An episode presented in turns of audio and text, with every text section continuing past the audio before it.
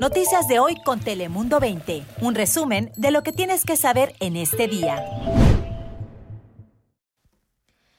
Feliz inicio de semana, mi gente linda. Les saluda con gusto Melisa Sandoval. Muchísimas gracias por acompañarnos en esta edición de noticias hoy lunes 15 de febrero. Espero y hayan pasado un hermoso día del amor y la amistad.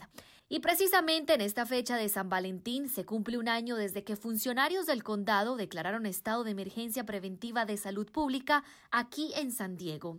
Esto fue luego de que se confirmaran los primeros dos casos positivos de coronavirus en San Diego el 14 de febrero del 2020. Ambos pacientes eran parte de las 232 personas que fueron evacuadas de Wuhan, China, en aviones por el gobierno que llegaron a la base militar MCAS Miramar, quienes realizaron una cuarentena de 14 días dentro de sus instalaciones. Pero al inicio de la pandemia, bueno, el COVID-19 era un tema completamente desconocido tanto para los expertos de salud como para los sandieguinos. Es una enfermedad que tiene mucha mortalidad que la influencia convencional, que es altamente transmisible bueno, casi un mes después, el número de contagios en el condado de San Diego aumentó a 105 casos, lo que obligó al gobernador de California que emitiera una orden de permanecer en casa. Y bueno, ya ha pasado un año desde que comenzó esto y el condado de San Diego registra ya un total de más de 252 mil casos positivos.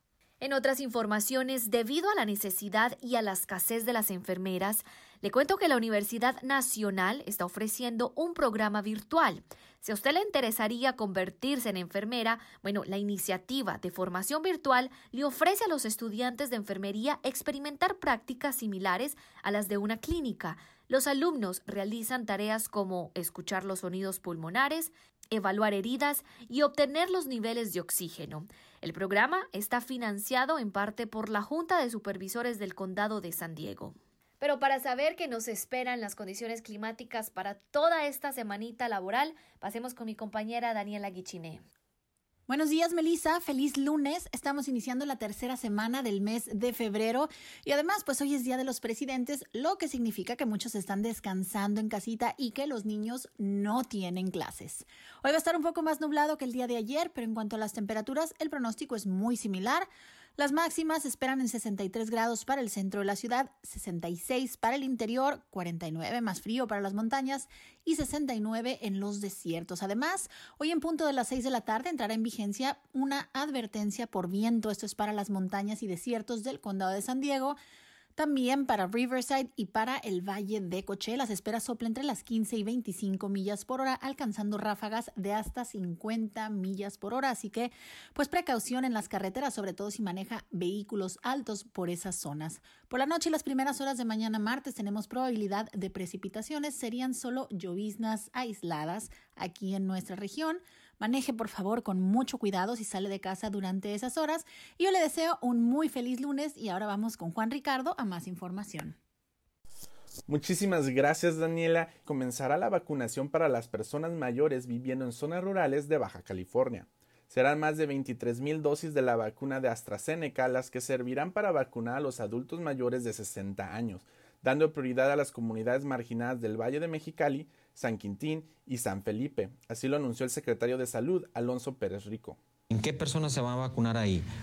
Arriba de 60 años, 60, 70 y 80, vamos a programar, no se desesperen, vamos a, el bienestar les va a marcar precisamente para citarlos en estas localidades para precisamente. Además agrega que el objetivo de este esquema en conjunto con el gobierno nacional es para cumplir un principal objetivo que es disminuir las muertes. Pérez Rico detalló que tentativamente habrá 45 puntos de vacunación en el estado, que por cierto estarán resguardadas por el Ejército Nacional, de las cuales 14 estarán en Mexicali, 7 en Tijuana y 2 en Tecate. Y el número creciente de homicidios ha colocado a Tijuana como número uno de asesinatos a nivel nacional. Y es que en apenas 14 días ya son 73 los casos reportados y de acuerdo con la Fiscalía General del Estado ya suman 244 homicidios dolosos en este 2021. Para el recientemente nombrado secretario de Seguridad Pedro Cruz, la prevención será el camino a seguir, pues 9.2 de cada 10 asesinatos están relacionados con el narcomenudeo. Y esto es todo por mi parte. Regresamos con mi compañera Melisa Sandoval, quien nos tiene más. Muchísimas gracias Ricardo por ese informe y regresando aquí a nuestra región, la patrulla fronteriza está investigando lo que parece ser un incidente de contrabando humano en la bahía de Mission.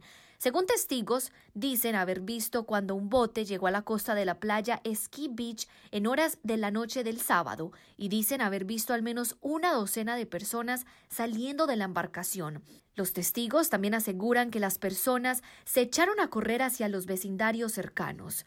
Por el momento, el suceso continúa bajo investigación. Muchísimas gracias por habernos acompañado en esta edición de noticias. Espero y tenga una excelente semana. Chao, chao. Noticias de hoy con Telemundo 20. Suscríbete para recibir alertas y actualizaciones cada día.